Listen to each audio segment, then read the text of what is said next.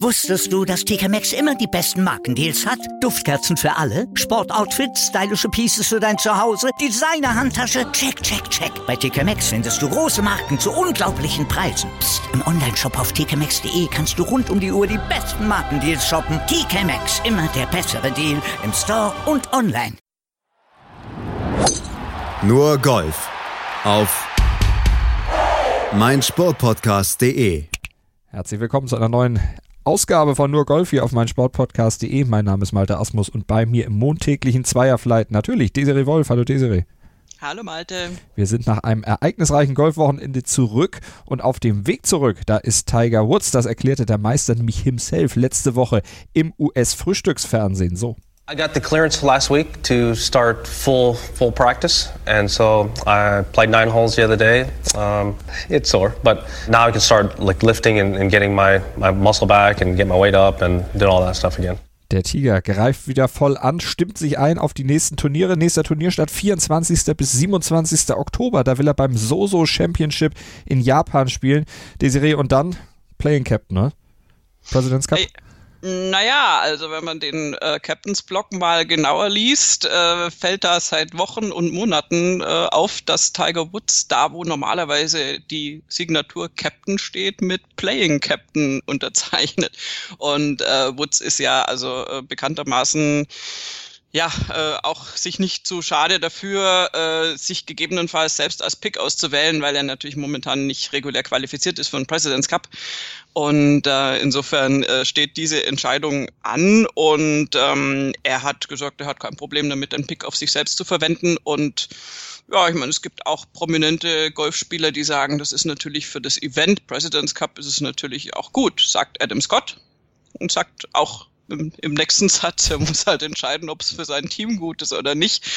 Ähm, da gehen wir mal mit einer mittelhochgezogenen Augen, Augenbraue äh, drüber weg. Ähm, ich denke, ja, dass das, das eigentlich schon steht. Also wenn er laufen kann, wenn seine OP jetzt so verheilt, wie er sich das vorstellt und er tatsächlich spielfähig ist, gehe ich mal von aus, dass wir ihn da sehen werden. Oder wie siehst du das? Ich gehe auch irgendwo davon aus, aber er muss wirklich wissen, was er tut. Einmal, ob er seinem Team damit hilft und zum anderen, ob er sich den SMS- oder Nachrichtenterror von Phil Mickelson geben will, der ja dann bestimmt ziemlich sauer ist, wenn er dann keinen President's Cup Captain's Pick kriegen sollte und Tiger sich den selber gibt.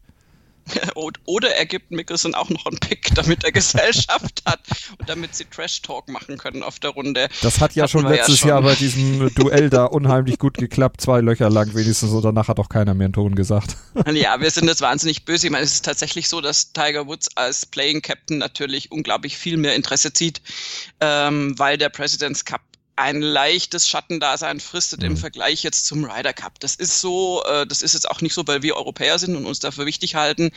Äh, und aufgrund der amerikanischen Dominanz äh, gegenüber dem Team International ähm, ist es eh, ähm, jetzt bin ich mal äh, locker flockig und sage, es ist eh dringend an der Zeit, dass das Team International mal wieder gewinnt, um den Wettbewerb äh, wieder ein bisschen aufzuwerten. Das war ja beim Ryder Cup auch mal eine Zeit lang so, dass da einfach zu viele Seriensiege waren und dann sagst du irgendwann, man weiß ja vorher schon, wer da gewinnt, ist nicht interessant.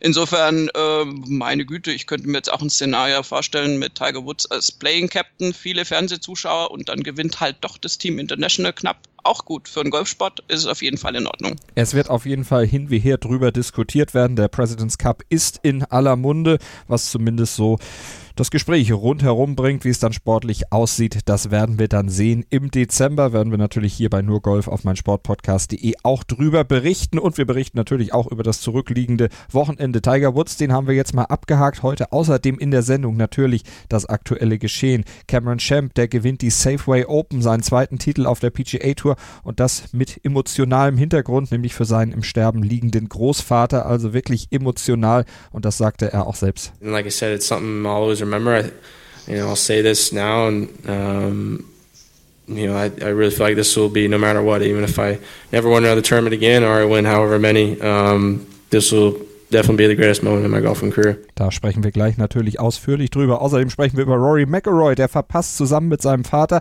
den Sieg beim Pro-Am des Alfred Dunhill Links Championships knapp, den Sieg beim Profiturnier umso deutlicher und danach hat er rumgepöbelt. Gegen die European Tour gewettert, Ist er ein schlechter Verlierer oder ist an seinen kritischen Worten was dran? Das ist auch Thema bei uns. Doch zuerst starten wir heute mal mit den Damen, mit den deutschen Damen, nämlich die auf der Ladies European Tour in Spanien durch Esther Henseleit und Laura fünf Stück gleich zwei Top-5-Platzierungen einfuhren und sich durchaus auch Hoffnungen auf deutlich mehr gemacht hatten. Jetzt hier bei Nurgolf auf meinsportpodcast.de. Start in die Sendung hier bei Nur Golf mit Desiree Wolf und Malte Asmus und dem Blick nach Spanien und zwar auf das Estrella Damm Ladies Open Turnier. Das wurde in der Nähe von Barcelona ausgetragen an diesem Wochenende mit erfolgreicher Platzierung deutscher Damen, nämlich Esther Henseleit auf Platz 2 und Laura Fünfstück auf Platz 4 auf dem geteilten vierten Platz. Carlotta Siganda, die Spanierin, hatte den Heimvorteil genutzt mit minus 8 gewonnen. Einschlag am Ende vor Henseleit und Laura Fünfstück. Die landete letztlich bei minus 2, hatte sich nach drei Runden aber noch deutlich mehr ausgerechnet. Die lag nämlich da an der Spitze. Doch die Schlussrunde hat ihr alle Hoffnung auf einen Turniersieg dann am Ende zunichte gemacht. Desiree, sprechen wir erstmal über Laura Fünfstück. Eine 79 an Tag 4. Damit war es natürlich hin mit der Chance auf den Sieg. Wie kam es dazu? Ja, ähm, also wie sie die drei Double Bogies zustande gebracht hat auf eins, zwei und zehn, kann ich dir nicht sagen. Also das kann man natürlich irgendwie jetzt nacherzählen, aber das äh, lassen wir mal lieber außen vor. Ähm, das hat natürlich was zu tun mit äh, Nervosität. Das hat damit zu tun, dass sie im Schlussflight war dass sie mit Carlotta Figanda im Fluss, äh, im Flussschleit, ja, im Schlussflight. Ja, die Spanierin war im Fluss, sie nicht, aber. Ja, genau, so, so ist es wahrscheinlich dann auch zustande gekommen, mein Versprecher. Nein, ähm, Carlotta Figanda ist jetzt ja nun äh, im Vergleich zu Laura fünf Stück äh, eine andere Liga. Das ist überhaupt nicht böse gemeint, aber Siganda kommt natürlich jetzt von einem super erfolgreichen Solheim Cup zurück, spielt normalerweise auf der LPGA, ist eine der besten Spielerinnen in Europa, wenn nicht sogar im Moment die beste. Und äh, Laura fünf Stück hatte nach Tag drei gesagt, sie freut sich wahnsinnig auf diese Schlussrunde mit Carlotta Theganda im Flight und sie ist auch sehr froh, dass sie zwei Schläge Vorsprung auf sie hat. Sie ist ja mit minus zehn in die Schlussrunde gegangen, kann man sich beim Endergebnis dann kaum mehr vorstellen, aber die drei Double Bogies erklären da ja vieles. Und ähm, es ist halt einfach dann immer noch mal eine andere Sache, drei Runden ganz, ganz toll zu spielen. Laura Fünfstück hat unglaublich tolles Golf gezeigt über drei Runden. Wirklich muss man absolut anerkennen. Und dann eben stehst du am Sonntag da mit Carlotta im Hintergrund. Ich stelle mir das relativ beängstigend vor oder furchteinflößend oder wie auch immer. Das ist halt einfach eine neue Situation. Und ähm, wenn es dann halt so läuft, wie es bei Laura fünf Stück lief, dann musst du dich da durchbeißen und dann hast du halt diese Erfahrung. Von der wird sie zehren, von der wird sie lernen. Und was man ihr zugute halten muss, ist, dass sie ja nicht aufgesteckt hat. Ich meine, sie hat ähm, diese Double Bogies gespielt auf eins und zwei. Sie hat dann auf der drei ein Birdie äh, geschafft. Die hat tolle Schläge immer noch gezeigt, hatte dann aber immer wieder dann mal wieder ein Bogey auf der 5 und Birdie auf der 7. Das Birdie auf der 7 war sehr schön. Ähm, dann halt, also das Double Bogey auf der 10 war, glaube ich, dann das letzte, was sie noch dann irgendwie geknickt hat, weil danach war dann wirklich äh, kaum mehr was drin und kamen dann einfach noch mal einige Bogies dazu. Ähm, das ist eine Erfahrung, die man machen muss, dass man am Schlusstag im letzten Flight ist und dass das auch total in die Hose gehen kann. Ähm, trotzdem, glaube ich, hat sie sich echt ein bisschen in das Bewusstsein noch mehr der Golfwelt reingespielt, weil die die die äh, LET verfolgen. Natürlich ist es nicht äh, die ganz große äh, Welttour, aber die wissen schon länger, dass Laura Fünfstück da bei den deutschen Damen ganz vorne mit dabei ist. Und zusammen mit eben Olivia Cohn, zusammen mit Caro Lampert und zusammen mit Esther Henseleit. Ja, wenn wir auf Cohn gucken, die ist 15. geworden, Caro Lampert am Ende 26. und Esther Henseleit, die du zum Schluss erwähnt hast, die ist diejenige gewesen, die letztlich Zweite wurde, dank eines, ja, auch super Wochenendes. 68, 68 und mit Platz 2 da war Esther Henseleit am Ende im Gespräch mit der Medienabteilung der Ladies European Tour dann auch sehr zufrieden. It was exciting today. I mean, I've been off to a rough start, I would say. Was plus two after six, and then I came back really strong and had three birdies in a row and also three, uh, two more birdies on 11 and 12. In the end, it wasn't enough, but I played well and ha also had my chances on the last holes, but I couldn't make it today. Das ist dann vielleicht, Desiree, auch das, was sie trotz ihrer jungen Jahre eben schon gelernt hat, dann von so Rückschlägen wie den Bogies an der 4 und 5 dann eben zurückzuschlagen. Sie hat diese ja, Dreier-Birdie-Serie an der 7, 8 und 9 erwähnt und dann auf der Back 9 eben auch nochmal zwei Birdies in Serie und ansonsten alles Paar. Ähm, ja, also A ist das Muster bei Esther Henseleit ganz, ganz oft in den Turnieren, dass sie irgendwo an den ersten zwei Tagen eine nicht so gute Runde dabei hat, möglicherweise sogar oft die erste Runde. Ähm, es sieht dann fast so aus, als ob sie quasi mit dem Platz so nicht so befreundet wäre. Und sie ist eigentlich oft jemand, sehr, sehr oft jemand, der dann sehr gute Schlussrunden spielt, der sehr gute Wochenendrunden spielt. Und das ist das, worauf es ankommt. Sie kam ja auch letztendlich von hinten. Sie war ja nicht an zweiter Stelle gelegen vor der Schlussrunde. Und äh, sie hat aber wiederum mit ihrem Tagesergebnis mit der 68, was ja viel, viel besser ist als zum Vergleich Carlotta Thiganda, der hat eine Paar 71 gereicht, um, um den Sieg da zu holen. Aber eben ganz, ganz knapp. Also ist der Hänseleit hat da ja nur einen Schlag Rückstand. Aber eben auch im Vergleich zu Laura fünf Stück mit der 79 äh, Räusperhust, ähm, hat sie natürlich dann eine tolle Schlussrunde hingelegt. Und das ist eine Qualität, wenn du dabei plus zwei liegst und nur zwei Bogi spielen konntest auf sechs Löcher Löchern, dann mal eine Birdie-Serie hinzulegen und drei Birdies zu spielen. Esther Henseleit hat das Potenzial und sie hat auch die, die Nerven. Es hat jetzt sehr knapp nicht gereicht. Ich hatte so ein bisschen die Hoffnung, dass sie irgendwo auf den letzten Löchern noch, noch ein Birdie spielen kann, um Carlotta Siganda ins Playoff zu zwingen. Das hätte ich sehr, sehr gerne gesehen. Hätte mich sehr interessiert, was da passiert, ob Henseleit da Siganda in Schach halten kann ähm, und da womöglich angreifen kann hat jetzt nicht sollen sein. Sie ist jetzt, ähm, bitte nicht äh, negativ verstehen, schon wieder Zweite geworden. Das hat sie ja schon öfter jetzt äh, geschafft in dieser äh, Saison. Und wir warten alle immer noch sehnlichst auf ihren ersten Sieg. Sie sicher auch. Aber unterm Strich gesehen ist es einfach eine richtig gute Leistung von ihr. Und sie hat natürlich ein unglaubliches golferisches Potenzial und eben auch gute Nerven gute Nerven, die braucht man natürlich. Sie hatte auch immer das Leaderboard im Blick, das hat sie selbst gesagt, immer geguckt, wo steht Thiganda und Thiganda selber, die hatte auch Henseleit immer im Blick, hat gesehen, ja, die spielt heute eine minus sieben für den Tag, ich muss in Richtung minus zehn gehen, ich muss in Richtung minus zehn gehen. Am Ende ging sie auf minus acht, weil sie auch gesagt hat, hinten raus dann noch Birdies zu spielen, das war einfach zu schwierig. Der Wind, der war zu stark und das klappte dann einfach nicht mehr. Hat ja auch so gereicht, aber sie hat schon gemerkt, das, was du eben auch gesagt hast, Hänseleit, mit der muss man rechnen. Ja, mit Sicherheit. Also äh, bei Henseleit, ich meine, sie hat jetzt äh, den Rookie of the Year, wenn man sich da die Punktzahlen anguckt, das ist uneinholbar. Also das ist absolut unmöglich, dass das noch irgendwie ihr weggenommen wird. Dafür sind auch die Turniere gar nicht mehr zahlreich genug. Es kommt ja kaum mehr was ähm, bis zum Saisonfinale und also der ist, der ist todsicher. Und äh, die Order of Merit, äh, hat sie im Moment auch. Das ist eine Riesenleistung. Das ist ja auch eine Leistung, die bisher außer ihr nur Carlotta Thiganda und Dame Laura Davis und noch eine Spielerin, die ich jetzt vergessen habe, zustande gebracht haben. Also Esther Henseleit ist da schon auf sehr prominenten äh, Spuren unterwegs und klar weiß jemand wie Carlotta Thiganda, dass das äh, Henseleit da äh, auf der Landkarte äh, noch, noch deutlicher erscheinen wird in den kommenden Wochen und Monaten. Und das ist dann auch natürlich eine Form des Respekt, dass Thikanda ähm, Henseleit auf der Rechnung hat. Und ehrlich gesagt, das ist auch nur ein Zeichen von äh, Klugheit, weil alles andere wäre auch wirklich blöd. 2012 war das, als Carlotta Thiganda diese beiden Wertungen gewonnen hat und dass Esther Henseleit so gut platziert ist. Das weiß sie natürlich auch selber, hat im Interview dann auch nochmal bei der Ladies European Tour nicht nur bestätigt, dass sie es weiß, sondern natürlich auch eingeschätzt, wie das dann für sie eigentlich ist. I'm I'm pretty happy.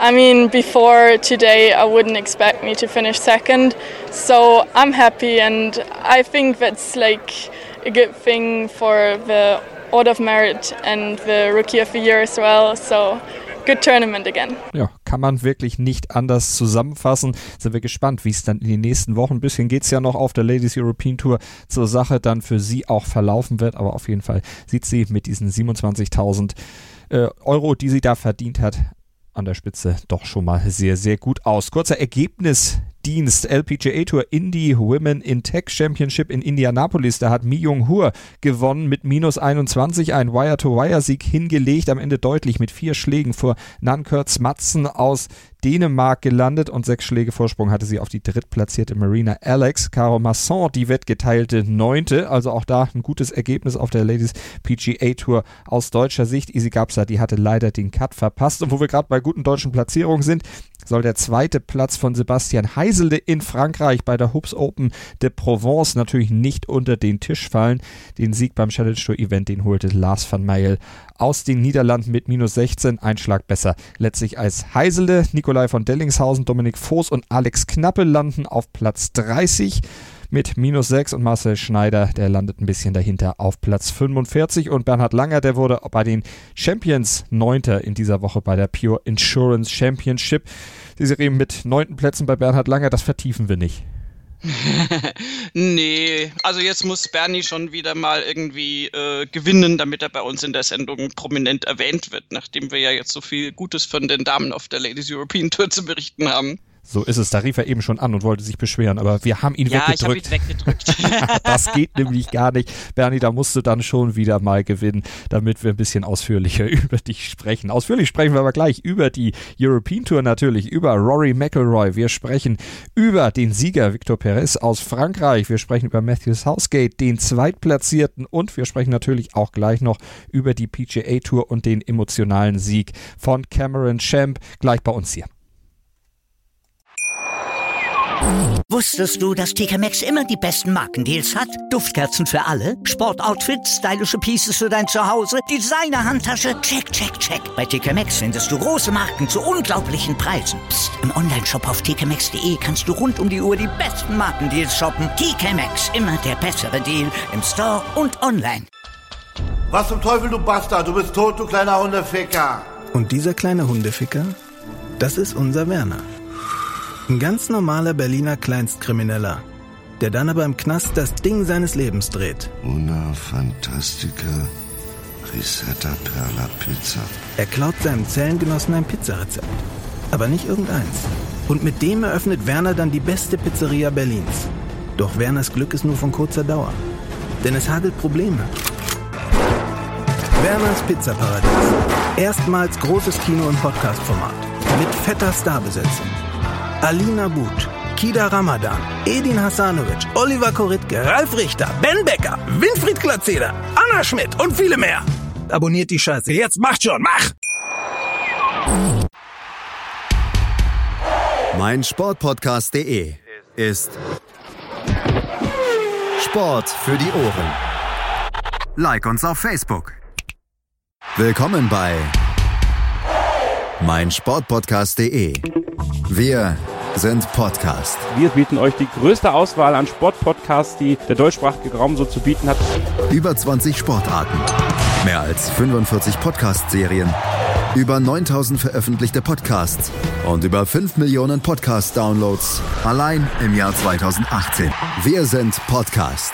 Wir sind mein Sportpodcast.de. Nur Golf auf mein Sportpodcast.de mit Desiree Wolf und Malte Asmus und dem Blick zum Alfred Dunhill Links Championship, Old Course, St. Andrews, Carnoustie und Kingsbarns. Das waren die drei Turnierstandorte dieses Events, dieses Pro-Ams an diesem Wochenende in Schottland. Gewonnen hat am Ende das reguläre Turnier der Franzose Victor Perez. Spannender Fight auf der Schlussrunde, unter anderem gegen Matthew Southgate. Gegen den hat er sich durchgesetzt. Einschlag Vorsprung, minus 22 am Ende für Perez. Die haben zum Turniersieg gereicht. Matthew Southgate landete mit minus 21 auf Platz 2. Joachim Lagergren und Paul Waring die landeten auf Platz 3. Martin Keimer hatte den Cut leider nicht geschafft. Und Rory McIlroy, der wurde geteilter 26. mit minus 15.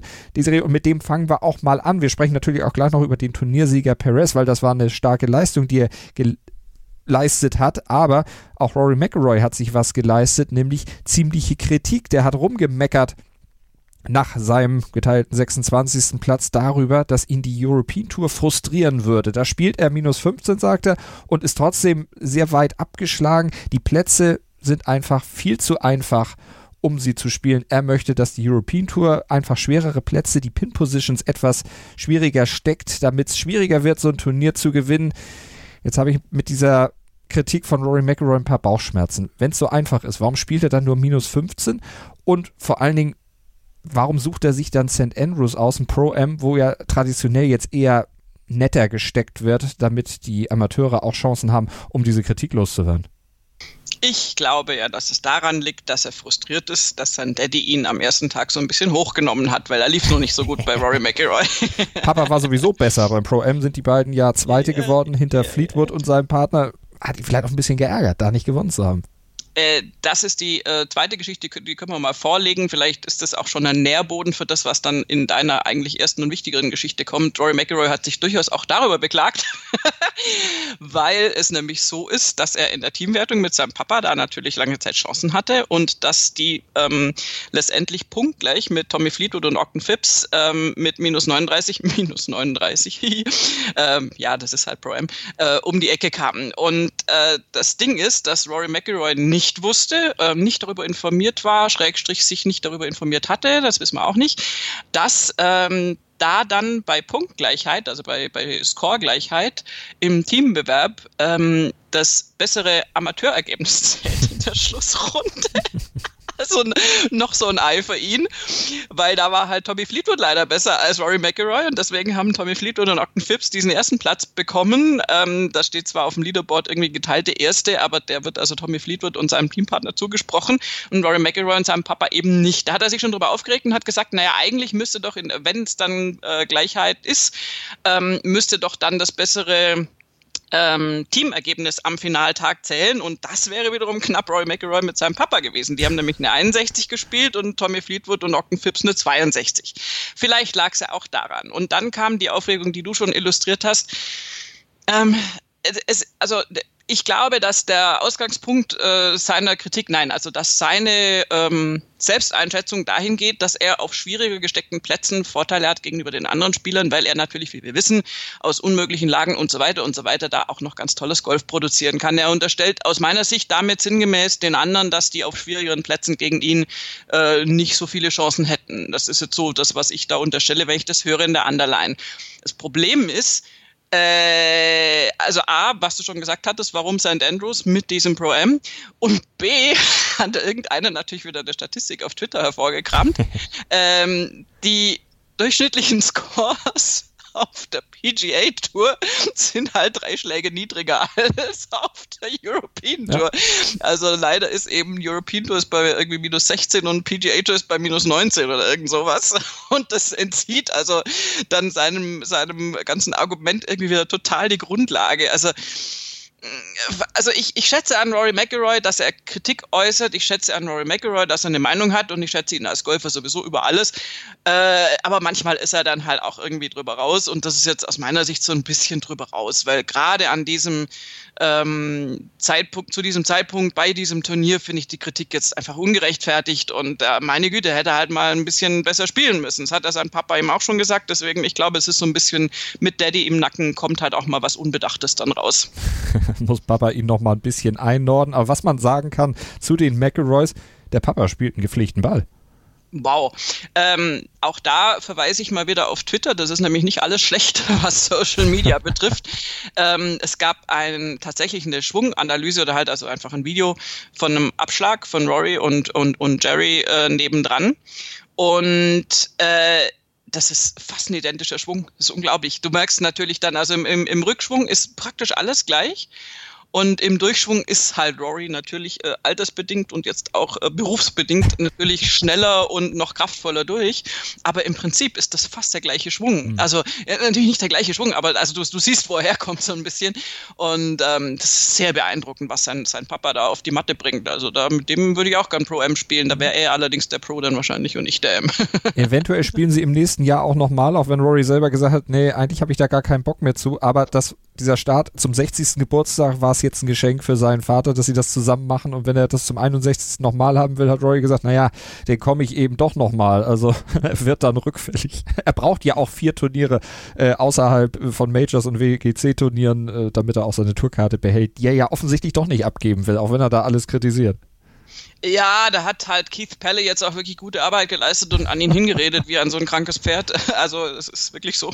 Und ähm, insofern ja, also er hat jetzt ähm, dann das Quorum für die European Tour, glaube ich, schon anvisiert und Ja, also äh, ich fand eigentlich alles cool bis zu diesem, bis zu dieser Bemerkung. Mhm. Und es war ja auch so, dass die dann den letzten Schlag gespielt haben auf der 18 und noch gelacht haben. Hinterher habe ich mir gedacht, okay, vielleicht haben sie gelacht, weil sie gedacht haben, sie hätten gewonnen oder so.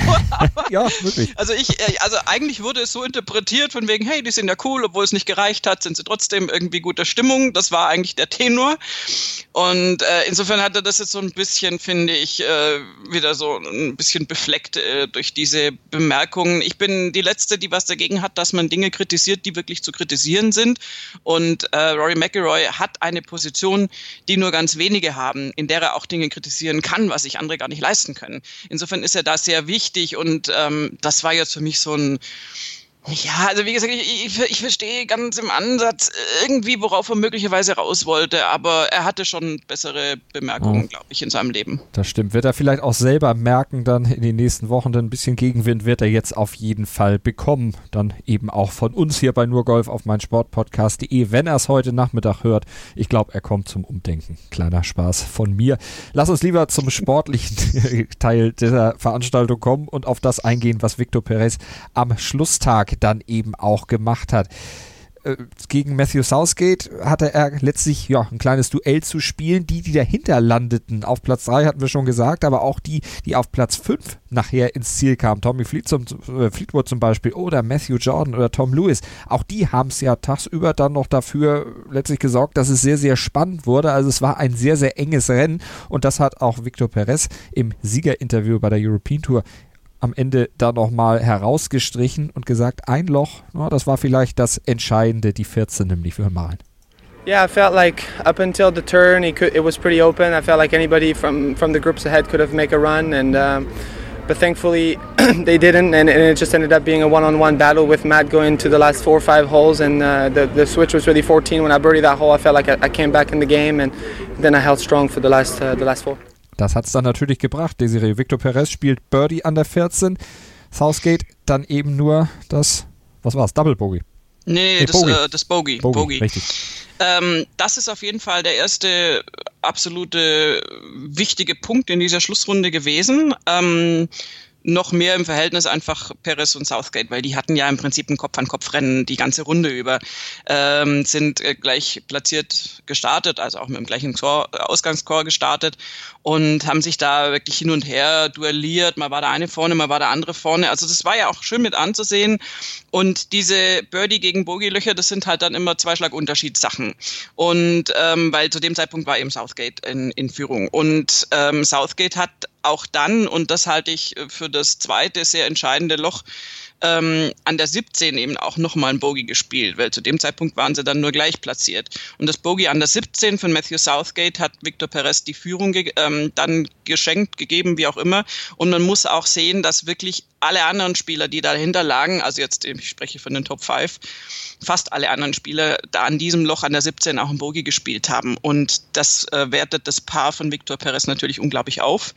Und ähm, das ist sozusagen ein, ein, ein nochmal ein gefühltes Birdie äh, im Vergleich zum Rest des äh, Verfolgerfeldes.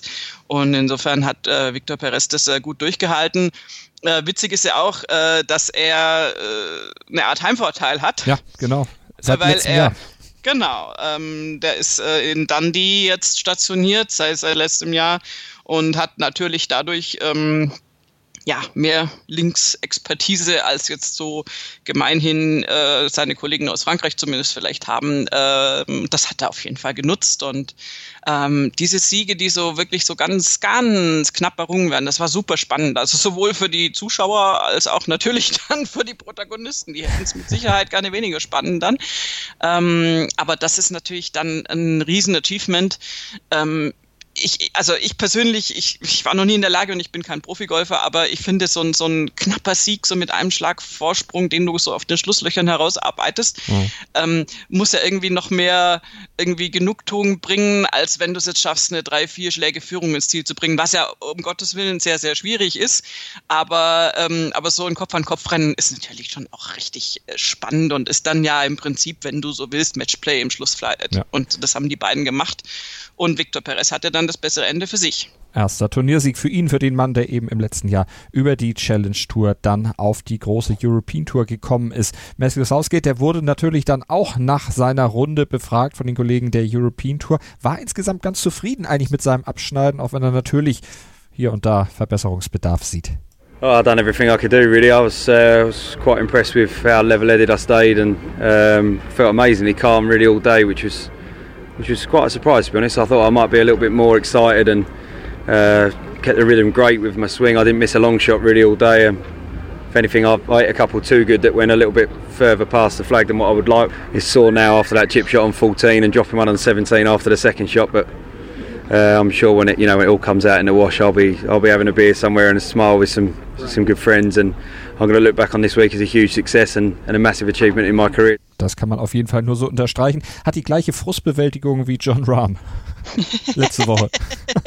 ja, das ist nicht umsonst. Die sind halt auch äh, grundsätzlich viel miteinander unterwegs, die Tourspiele. da werden sie sich auch was voneinander abschauen. Ähm, generell, ja, also das ist einfach bei so einem Turnier wenn wir es mal Rorys Einwände bezüglich Scoring und Schwierigkeit des Platzes außen vor lassen, ähm, ist es ja auch irgendwie das Reizvolle für die Zuschauer. Ähm, also auf der einen Seite hast du die, die äh, in Anführungszeichen äh, Störenden natürlich nicht, aber die Amateure ja noch mit dabei, die das Ganze ja entzerren irgendwie. Also dadurch hast du ja nicht, nicht so viele Spitzenplatzierte dann in einem Schlussflight. Und ähm, auf der anderen Seite hast du halt auch die Möglichkeit, dass er gerade die Runde von Tommy Fleetwood, hey, guck dir das mal an, zwei Birdies, Birdies, Eagle drei Birdies auf den Front Nine und auf den Back Nine dann nochmal zwei Birdies und ein Bogey, dieses besagte 17er Bogey eben. Ähm, das sind natürlich Riesenrunden, diese, diese minus 8, das ist schon dann ein Ausrufezeichen, genauso wie Tom Lewis, der hat das Ganze einfach mal Bogey-frei gemacht mit fünf Birdies und drei, äh, auf den Front Nine und drei auf den Back Nine. Luke Donald hat sich selbst das Leben schwer gemacht. Der hatte nämlich eine sehr, sehr, sehr gute dritte Runde und ähm, hat dann einfach mal äh, sozusagen äh, ein bisschen die, die Hänseleid gemacht. Noch übertriebener, der war nämlich plus drei nach vier Löchern und hat dann aber tatsächlich auch wirklich Birdies en masse hinterhergespielt, gleich mal zwei Birdies auf fünf und sechs, dann eine klitzekleine Serie von vier Birdies von acht bis äh, elf, hat aber dann natürlich auch nochmal zwei Bogies gespielt und war dann auch zu weit hinten um da noch eingreifen zu können. Mal mit drei Bogies dann ganz am Anfang ist, ist es nicht so richtig eine super Idee für eine Schlussrunde. Mhm. Schöne Grüße.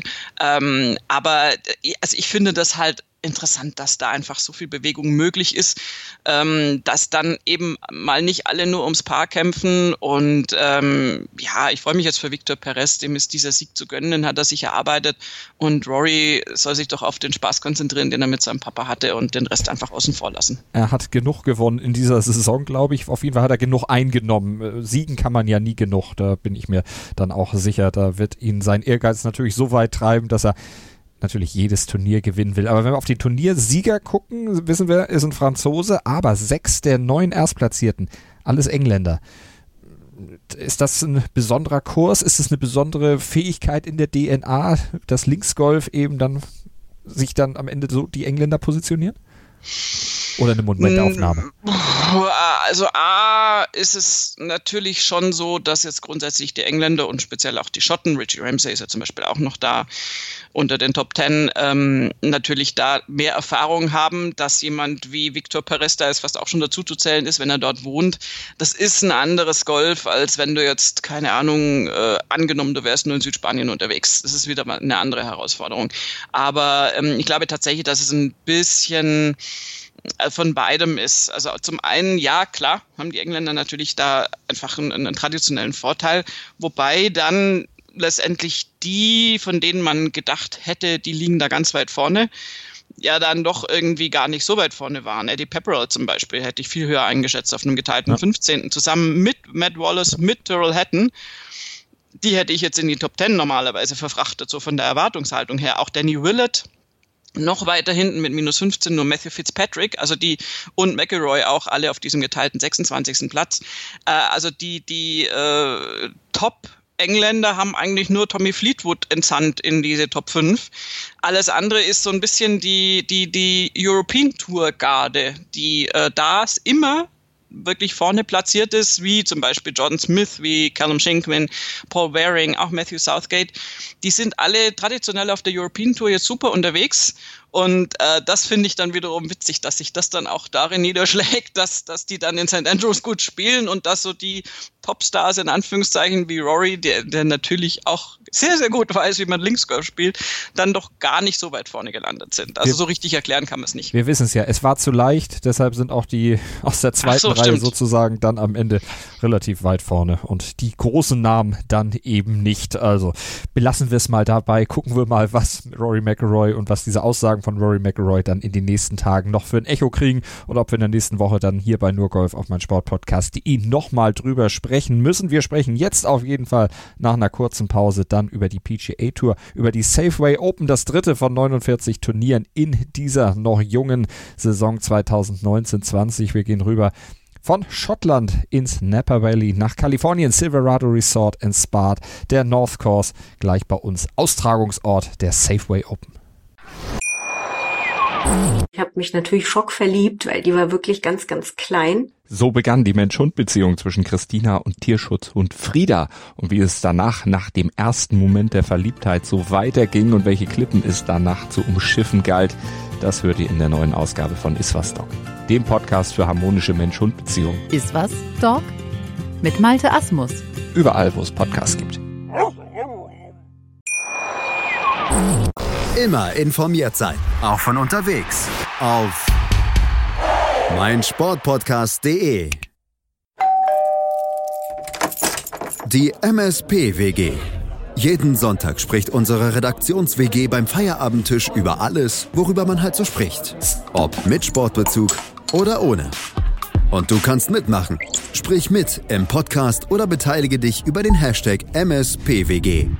Die MSP-WG auf meinsportpodcast.de nur Golf auf mein Sportpodcast.de mit dem Blick auf die PGA Tour. Desiree Wolf und Malte Asmus schauen zur Safeway Open 2019 und auf den Sieg von Cameron Champ zurück. Minus 17 am Ende der Score für ihn. Zweiter Turniersieg binnen ja, eines Jahres. Hatte ja zum Start der letzten Saison schon einmal gewonnen. Dann ein wenig nachgelassen, was Siege anging. Jetzt ist er auf jeden Fall zurück. Es war ein sehr emotionaler Sieg. Dazu kommen wir gleich. Er gewann auf jeden Fall mit einem Schlag vor Adam Hedwin und mit drei Schlägen Schlägen vor Mark Leishman und vier Schläge zurück.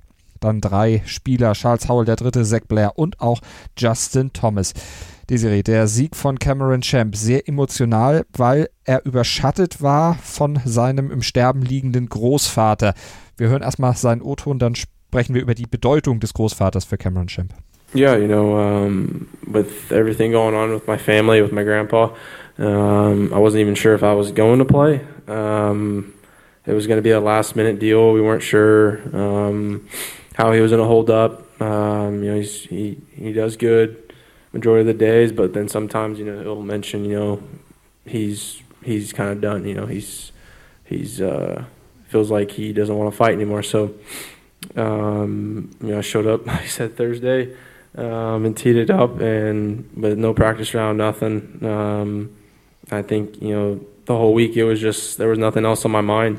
Der Großvater von Cameron Champ, Mac Champ, äh, mit Magenkrebs diagnostiziert, äh, ziemlich fortgeschrittenes Stadium, unter diesem Druck dann eben zu spielen und unter ja, der, dieser Nachricht letztlich zu spielen, wie schlimm es dann doch um den Großvater steht, etwas, was sehr belastend ist, weil auch der Großvater im Leben von Cameron Champ, Desiree, natürlich eine große Rolle gespielt hat. Ja, ähm, der Großvater von Cameron Champ hat ihn letztendlich zum Golfspielen gebracht. Die haben so angefangen, dass sie da, also Cameron Champ hat irgendwelche Bälle übers Haus drüber gehauen. Die hatten jetzt kein so ein großes Haus. Und, ähm, und sein Großvater hat ihn da immer ermutigt, hat ihn zum Golfspielen gebracht. Und man muss sehen, dass einfach äh, sein Großvater ja noch aus einer Generation kommt, wo da Rassenhass noch in vollem Gange war und äh, er da wirklich noch, also äh, komplett aus der äh, Dienstboten äh, oder hierarchisch untergeordneten äh, Ecke da kam und, und sich dann mit dem Umzug nach Kalifornien so ein bisschen aus diesem Umfeld befreien konnte und der auch mit der war Air Force äh, äh, ähm, wie sagt man da, Soldat ja. und war dann auch ähm, in Übersee und alles, aber er kommt einfach noch aus einer Zeit, wo du gar nichts geschenkt bekommst und wo du nicht viel hast und die hatten generell einfach nicht viel Geld und ich glaube, er hat von seinem Opa nicht nur das Golfspielen oder die Liebe zum Golfspielen mitgebracht, das hat sich nämlich sein Opa praktisch selber beigebracht, hat sich da auch mal ein Buch gekauft und hat dann da sehr, sehr schnell sich da zu einem sehr guten Golfer entwickelt sondern er hat ihm einfach, also der Großvater hat Cameron Champ auch mitgegeben, dass es einfach äh, Dinge gibt im Leben, die nicht selbstverständlich mhm. sind und dass man halt auch mit, mit wenig auskommen können muss und dass man Dinge wertschätzen muss. So die ganze, diese ganze Hausnummer und ich glaube, sein Großvater hat da einen riesigen Einfluss auf ihn gehabt und äh, dann natürlich zu wissen, okay, ich spiele jetzt dieses Turnier und nebenan, in Anführungszeichen um die Ecke, äh, liegt mein Großvater praktisch im Sterben schon fast. Ähm, das ist natürlich eine riesen Kiste, die du da mitnimmst und äh, die ihn beschäftigt hat. Ich meine, er hat auf den Golfbällen stand Pops drauf. Also mhm. jedes Mal, wenn der den Ball abgeschlagen hat, hat er diesen Schriftzug gesehen. Wenn er nicht, also ich meine, wird er sowieso die ganze Zeit dann dran gedacht haben. Und das ist dann halt, ähm, das ist schon eine sehr krasse Geschichte und da dann einen Turniersieg mitzunehmen, wow, also das ist dann so, trotz, trotz allem irgendwie. Das ist angekämpft gegen alles Mögliche. Das ist natürlich auch die Motivation, dem Großvater noch ein letztes Geschenk zu machen. Und übrigens das letzte Geschenk, das hat er auch so gesagt, was er seinem Großvater jetzt wirklich gemacht hat, ist die Masters-Teilnahme, weil ja. sein Sieg im letzten Jahr nicht Masters äh, würdig war, weil dann noch ein WGC zeitgleich lief. Und äh, insofern weiß sein Großvater jetzt, dass Cameron im nächsten Jahr Masters spielen wird. Und ich glaube, das ist nochmal einfach ein Riesending. Also ich kann da jede Träne verstehen, die da vergossen wurde. Und es wurden reichlich Tränen vergossen, weil nämlich äh, Cameron und sein Vater dann auch den Großvater auf dem Grün noch gleich direkt angerufen haben, um diesen emotionalen Moment dann einfach auch gemeinsam nochmal zu erleben, auch wenn es dann eben nur über die Telefonleitung war. Aber ich glaube, das hat allen besonders viel bedeutet. Ja, natürlich. Ich meine, der, der Großvater ist eigentlich bettlägerig und war natürlich immer im Bett gelegen. Jetzt hat er kaum mehr was gegessen in letzter Zeit und ähm, hat es aber irgendwie noch geschafft, mit letzter Energie sich diese Schlussrunde wirklich auf dem Sofa vor dem Fernseher anzuschauen. Ähm, zumindest hat es der Vater von Cameron Champ so erzählt und äh, dann eben dieses Telefongespräch mit dem Enkel noch zu führen. Das, das kann keiner von uns nachvollziehen, wie sich das anfühlt. Und das ist für Cameron Champ natürlich auch ein, ein, ein wahnsinniges Erlebnis. Also jetzt nicht im Sinne von hey, mhm. sondern im Sinne von unglaublich bedeutungsschwanger und ja, setzt vieles vielleicht auch in Relation. Das hat er nämlich auch gesagt, nicht nur den O-Ton, den wir vorhin gehört haben, wo er eben meint, es ist der großartigste oder der, der bedeutendste Moment meiner Golfkarriere, sondern hat eben auch gesagt, das rückt wirklich alles in eine andere Perspektive, eben auch sieglose Zeiten. Hören rein. You know, Golf obviously it's my career. It's I, I love doing it, but you know, it made me realize that it's not the most important thing. Um, that there's a lot more to life than just golf, and um, I think that's what I really struggled with um, second half of last year. Just um, hearing everything, um, what people say, expectations. I have myself, other people having expectations for me. So this week it was just nice to have a clear mind and really not worry about anything. Ja, er hat es auf jeden Fall geschafft, trotz dieser Sorgen sich dann ja zu Spielen zu motivieren und dieses Turnier dann auch zu gewinnen. Desiree, lass uns sportlich werden. Wie hat er es denn, außer dass er eben nervlich ist, alles hinbekommen hat, ansonsten gemacht auf dem Golfkurs? Also wenn man mal guckt, Scrambling war etwas, was ihn sehr, sehr ausgezeichnet hat vor allen anderen. Beste Scrambling-Statistik und auch ein äh, Career Best, glaube ich, geholt bei diesem Turnier. Ja, ähm, zum einen das und zum anderen äh, hat Cameron Champ äh, ja auch schon oft gezeigt, was so sein offensichtlichstes Asset ist, nämlich diese Drives, die er raushaut. Das ist unglaublich. Und ähm, also ich will es jetzt überhaupt nicht darauf reduzieren. Er hat einfach an diesem Wochenende alles gezeigt und das ist nur so gewinnst du Turniere, nur mit Drives kommst du auch nirgendwo hin. Aber der auf der 18 369 Yards, der längste Drive der ganzen Woche, ja. Ja, ja, und das, aber den rauszuhauen, da muss man jetzt mal kurz äh, den, den Zweitplatzieren, äh, Zweitplatzierten, oh Gott, den Zweitplatzierten erwähnen. Ich verhaspele mich schon vor lauter Aufregung. Nämlich Adam Hadwin, der Kanadier, der hat nämlich so einen richtigen Run gestartet auf den Back Nine, zwei Birdies 10, 11, dann mal ein Bogey auf der 14, okay, und dann aber eine Birdie-Serie 16, 17, 18. Und das heißt, der war mit diesem minus 16 im Clubhaus und Cameron Champ war noch unterwegs und Cameron Champ hat an der 17 den Bogey gespielt und war dann eben auch auf minus 16. Und das heißt, er wusste auf der 18, ähm, ja, da muss jetzt ein Birdie her. es ist ein Paar fünf. Cameron Champ hat natürlich eine gewisse Länge in seinen Abschlägen, aber wie er sich da hingestellt hat und diesen Abschlag rausgedroschen hat, also mir ist da die Kinnlade runtergefallen, ehrlich gesagt, obwohl man weiß, dass er das theoretisch hat. Aber 369 Yards ist so mittel okay im Ergebnis, würde ich sagen. Das ist unglaublich, dieses Ding. Ich meine, er hat natürlich auch genau den, den, den richtigen Shape dafür gewählt, dass der natürlich dann auch entsprechend wirklich gerollt ist, auf dem Fairway noch, also wirklich unendlich gefühlt und ähm, hat sich dann das Leben noch, noch, noch ein ganz klein bisschen schwer gemacht, aber er hat dann eben sich den, den, den dritten Schlag dann ähm, äh, wirklich gut hingelegt, äh, um dann einpatten zu können. Und äh, er hatte auch im Verlauf äh, des, der, der Schlussrunde auch äh, schon, schon gezeigt, dass er an der Elf zum Beispiel ein paar drei, wo er dann wirklich einen ganz, ganz, ganz tollen Chip noch gemacht hat, ähm, dass, dass er einfach alle Komponenten des Spiels im Griff hat und dass halt wirklich alles läuft. Ich meine, da muss auch das Patten laufen. Und äh, das kombiniert dann mit dem, was er sowieso hat an, an Abschlägen, äh, führt dann halt zu so einer Schlussrunde. Und ich glaube, ähm, ja, das ist dann schwierig genug, das zusammenzuhalten. Ich meine, an seiner Schlussrunde sieht man, er hat auf den Frontline richtig losgelegt, ähm, hat da vier Birdies und ein Bogey gespielt und auf den Backnine war es so ein bisschen äh, verwaltet und da hat er ein bisschen gekämpft und da war dieses Paar an der Elf zum Beispiel, war, war richtig wichtig ähm, so ein berühmter Par-Safe, der manchmal wichtiger ist als, als drei andere Birdies. Mhm. Und dann natürlich einfach die Nervenstärke, diesen Putt an 18 zu machen. Ich meine, wir haben auch schon andere Koryphäen des Golfspiels gesehen, die solche Putts verschieben.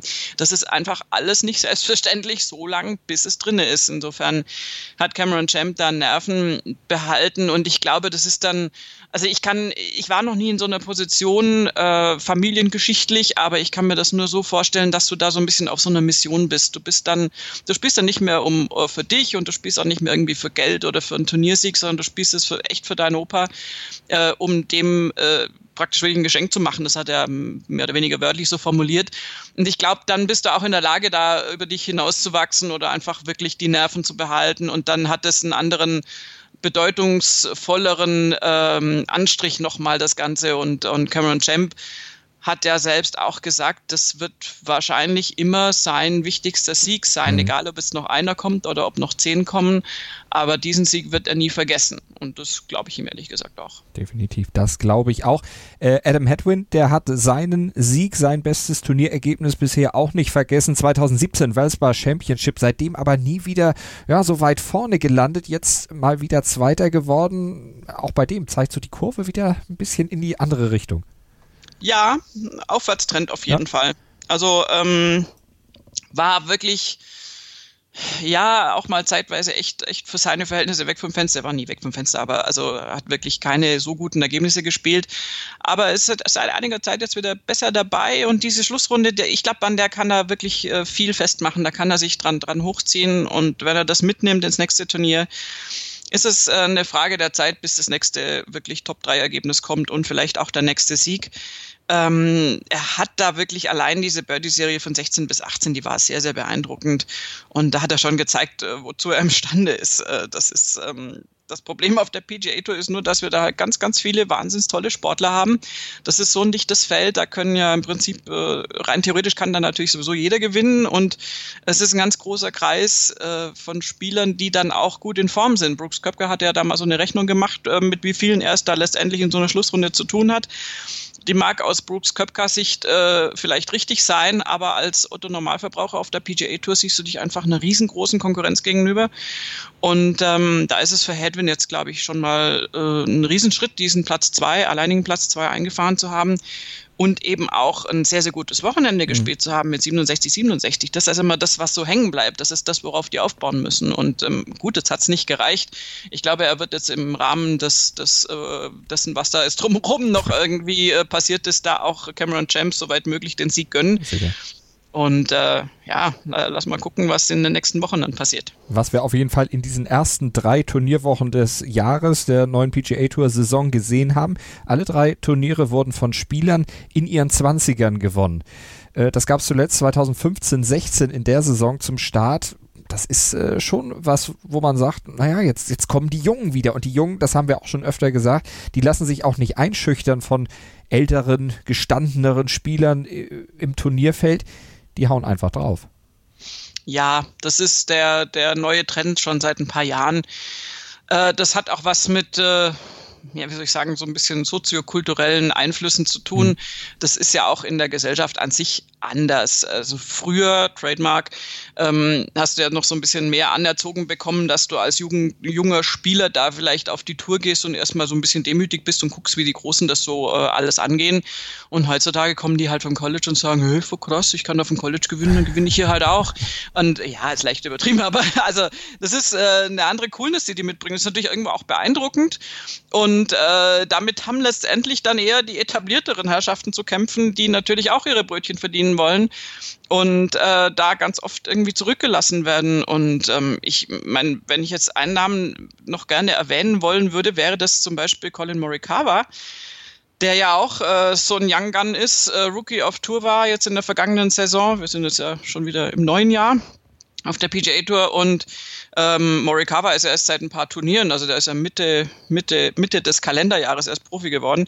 Und der ist jetzt einfach schon wieder eine Top Ten da eingefahren, hatte jetzt nicht so ein tolles Wochenende, ähm, zeigt aber auch sehr beständiges Spiel. Bei ihm ist es so, dass er von diesen ganzen Rookies, finde ich, der, der krass souverän beständigste ist. Also der hat am wenigsten Ausfälle und ist da so ein bisschen Justin Rose-mäßig wie in seiner Weltranglisten ersten äh, Saison unterwegs. Und ähm, das ist halt auch einfach äh, groß anzurechnen.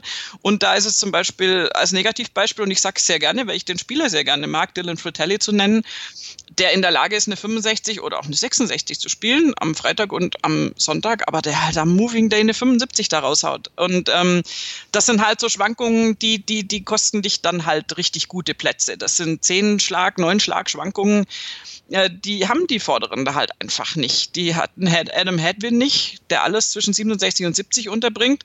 Und die hatten Cameron Champ erst recht nicht, der halt einfach in der Lage 67, 68, 67, 69 zu spielen. Und diese, diese Beständigkeit auch schon in sehr jungen Jahren ist auch was, was man einfach wirklich mal in Rechnung ziehen muss. Die profitieren nicht von einer 62 und retten das dann rüber, sondern die spielen einfach vier Tage am Stück richtig tief in den 60ern. Also tief, tief genug jetzt in dem Fall. Und das ist was, was, was Cameron Champ auszeichnet, was er kann, was er jetzt auch lange Zeit hat vermissen lassen, auch auf, vielleicht aufgrund dieser überzogenen Erwartungshaltung. Aber da kommen jetzt ganz viele junge Spieler nach, die das auch anstreben und die das immer wieder mal zeigen. Und dann ist es halt, also es ist einfach wirklich ein unfassbar großes Feld ja. von in möglich, äh, von den fragekommenden Kandidaten für so einen Sieg. Justin Thomas ja auch einer von denen, auch noch ein sehr junger Mann, allerdings natürlich ein sehr erfolgreicher und sehr erfahrener junger Mann. Und der hat jetzt die letzten drei Turnierstarts alle in den Top 10 abgeschlossen. Also nee, in den Top 5 sogar abgeschlossen. Top 10 ja, aber Top 5, das ist ja gerade das Bemerkenswerte. Das ist ihm in seiner Karriere bisher vorher erst einmal passiert. Und das ist ja schon dann auch für die Saison insgesamt wo jetzt ja auch langsam dann die Großkopferten dann allesamt wieder einsteigen werden, auch schon mal so ein kleines Zeichen, hey, mich kriegt ihr da oben auch nicht so leicht verdrängt. Warst du auf der Wiesen? Weil du Großkopfert sagst. Ja. ich dachte, wenn ich einen Gast aus München im Podcast habe, dann äh, passe ich mich mal ein bisschen an. Ja, ich bin beeindruckt, meine Güte. Äh, jetzt habe ich die Frage vergessen. ich wollte sagen, das ist ein Zeichen an diejenigen, die ich als Großkopfert gezeigt habe. Leute, ich bin da, ihr kriegt mich hier oben nicht weg, mit mir müsst ihr rechnen. Ich sitze hier auf jeden Fall erstmal relativ fest. Wenn ja. ich in den Top 5, dann vielleicht sogar noch ein bisschen höher.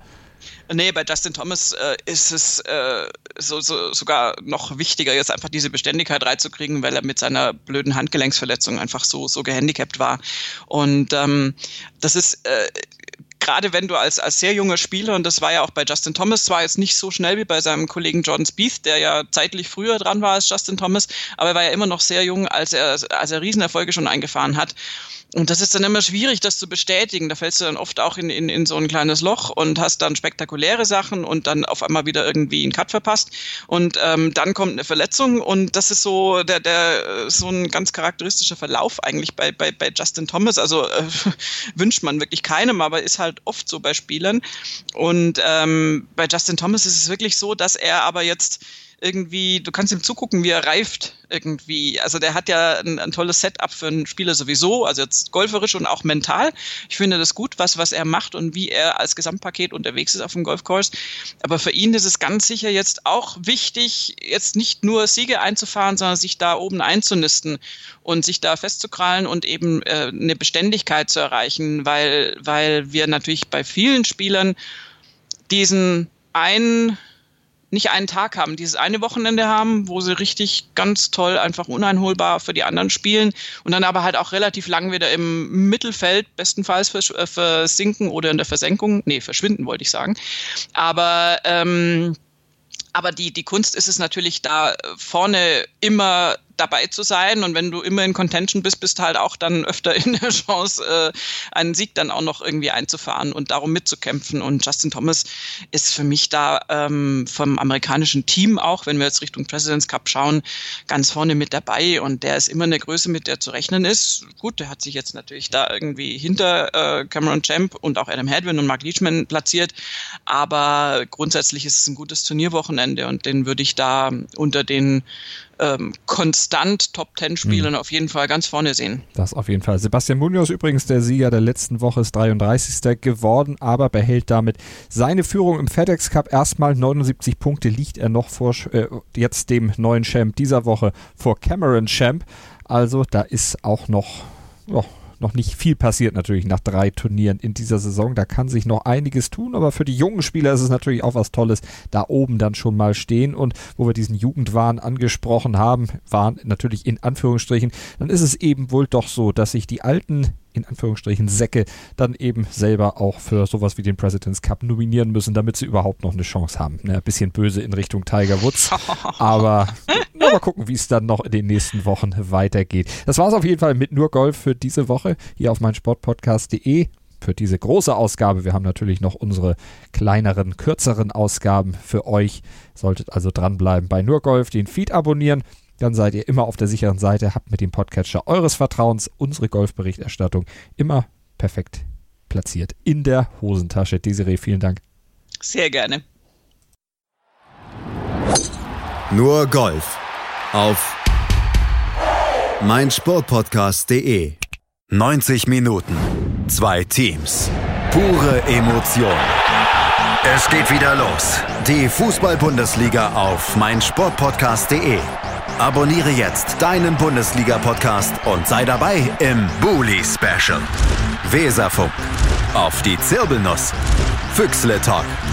BV Beben. Unter Flutlicht. Werkskantine am Wasserturm. Und viele mehr. Die Fußball-Bundesliga auf meinsportpodcast.de